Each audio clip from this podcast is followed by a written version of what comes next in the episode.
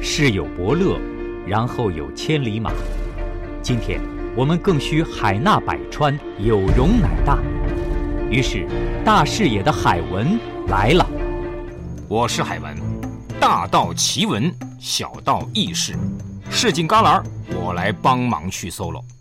海文说事儿，一个有腔调的杂谈脱口秀。如果我们能驯化恐龙，你想要哪一种？海文说事儿为您来大开脑洞。地球上第一批智慧生命诞生于它诞生后的四十五点五亿年，此时的陆地主导的动物是哺乳类和鸟类，所以也正是它们成为了驯化的主要对象。但是，如果时钟稍微往前拨一点儿，调到四十四亿年前后这段时间。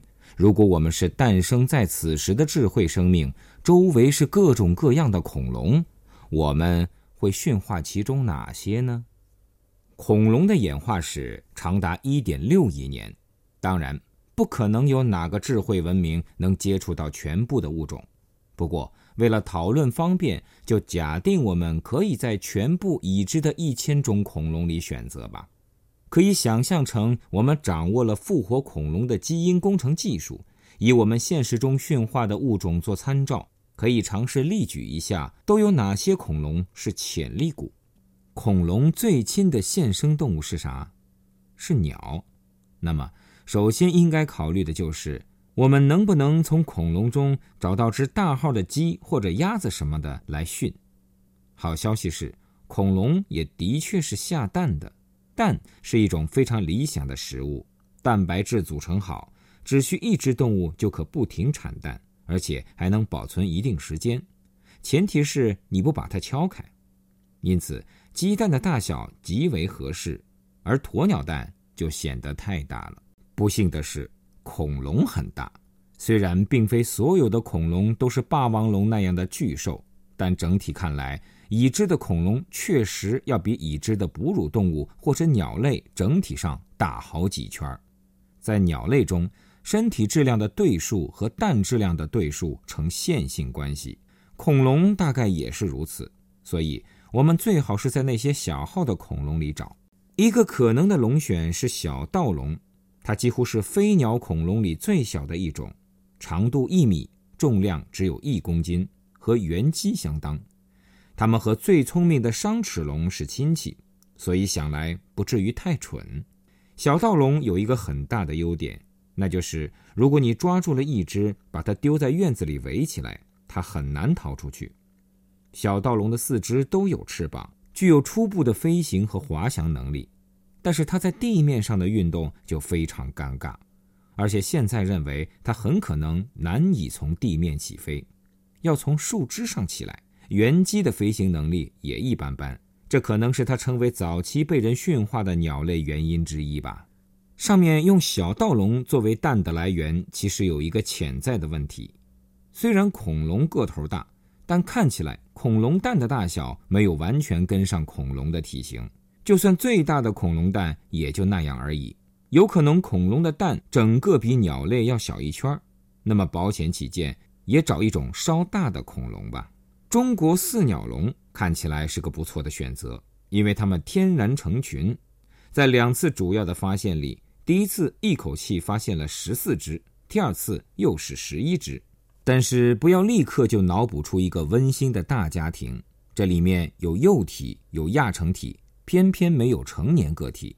看起来长大成人的都跑出去各干各的事儿了，只有未成年龙在一起相依为命。这种恐龙身长大概两米，也吃素，而且拥有大长腿，看起来很擅长跑。不过跑得很快，就意味着不会长到太肥。产蛋可以，肉的话还是略有欠缺了。小盗龙太小了，四鸟龙又瘦，总得有点大型动物吧？在可驯化动物中，鸭嘴龙是个显而易见的龙选。首先，它们吃植物。其次，它们聚群生活，容易控制。第三，它们的大小在恐龙里还算勉强可以接受，最小的长三米左右，只是比牛大一圈而已。然而，鸭嘴龙有一个严重问题，目前的证据表明它们是迁徙的，最极端的估计认为，它们可能迁徙上千千米，稍好的也得几百千米。这就意味着你没法像养牛羊那样用篱笆圈出个草场来。事实上，这是很多非洲动物没有得到驯化的关键原因。话说回来，虽然鸭嘴龙是吃植物的，但是它和所有别的植物恐龙一样，共享一个大麻烦：不太能吃被子植物，特别是不大能吃草。动物和植物之间是经历了漫长的演化军备竞赛的。恐龙已经离场六千五百万年了。这些年来，植物发明的新把戏，恐龙基本上都没怎么见识过，更别提招架了。因此，今天的他们很可能在迁徙路上就饿死了，生不逢时啊！吃肉不划算，吃植物不习惯，那吃虫子总可以了吧？虽然现实中食蚁兽并没有得到驯化，但尝试总是值得鼓励的。严格说，镰刀龙吃草的可能性比吃虫的大，但这样不太容易解释它那把镰刀的作用。一种猜测是，这可能是用来开白蚁巢的。不过，你真心不想和长十米、重五吨、光爪子就一米的动物住在一起吧？好吧，我们就选中了敏迷龙。这种恐龙有三个大优点。第一，肥；第二，慢；第三，脑子小。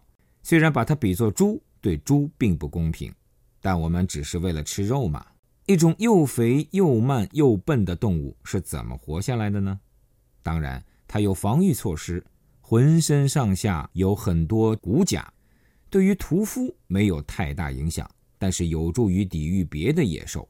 但它的另一个绝招可能同样重要：高效的消化系统。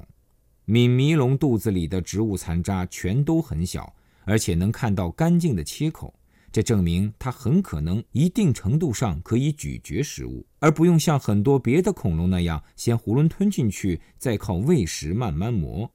等一下，这简直是完美的肉用畜生啊！剥下皮来还能自动生成板甲。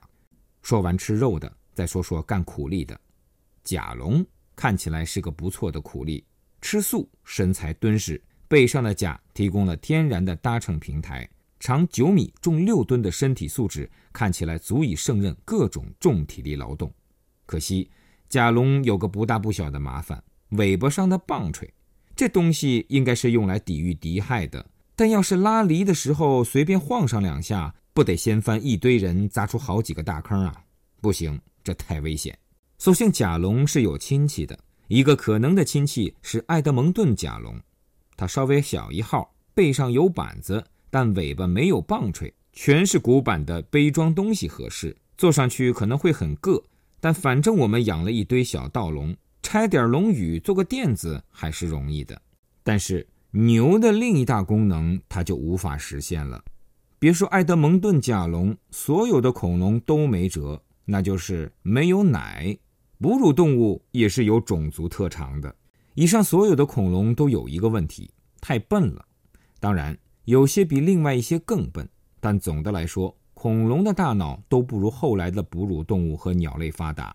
硬要挑出来最聪明的一种，那大概就是商齿龙了。单纯的脑容量其实不是衡量智力的合适标准。大象的脑重量是人类的四倍，然而它的体重接近人类的一百倍，有大量的脑区要负责运动和感觉。无法用来思考，因此必须把体重和脑容量综合来考虑。按照这个指标，商齿龙是脑最大、最接近鸟类的。从它的爪子和立体视觉来看，它应该是能够捕食的。然而，它的名字来源——牙齿上看起来很吓人的齿距，仔细研究之下却有问题。这些牙齿的结构和磨损程度和植食动物更接近，因此它也许是个杂食的动物。杂食的捕食者聪明、立体视觉，体重约五十千克，这些特征全都类似于现实中的狼。唯一的问题是，尚无证据表明商齿龙是群体狩猎的。但是没有关系，我们还有另一种群体的狩猎者作为备选。首先要讲一个基本知识：有一个科的恐龙叫做驰龙，它和鸟类的关系很近，旗下许多物种都有羽毛。驰龙科里最著名的恐龙当然是迅猛龙，哦不，灵盗龙了。迅猛龙可能是来自台湾的译名，但它的学名直接翻译过来是敏捷的盗贼，因此林盗龙是更加合适的称呼。林盗龙出名的最大推手是《侏罗纪公园》，在电影中，这是一种聪明的群体狩猎生物，体型和人相当。可是这和现实中的林盗龙完全不相符呀！真正的林盗龙其实和火鸡差不多大，也没有发现群体狩猎的证据。这是因为电影的形象其实张冠李戴，取的是驰龙科下另一种恐龙——恐爪龙。恐爪龙的名字来源于它后肢第二齿上巨大的爪。一些证据表明，它可能会群体狩猎大猎物，比如在一个化石点发现。剑龙的残骸上有许多疑似恐爪龙的牙齿，剑龙的体型是恐爪龙的十几倍，不太可能被单只恐爪龙干掉。在侏罗纪世界里，主人公成功的训练了一群实际上是恐爪龙的迅猛龙。虽然这是电影的幻想，但姑且就算做一种可能和伤齿龙互补好了。以上资料来源于果壳网，海文说事儿，我们下期再见。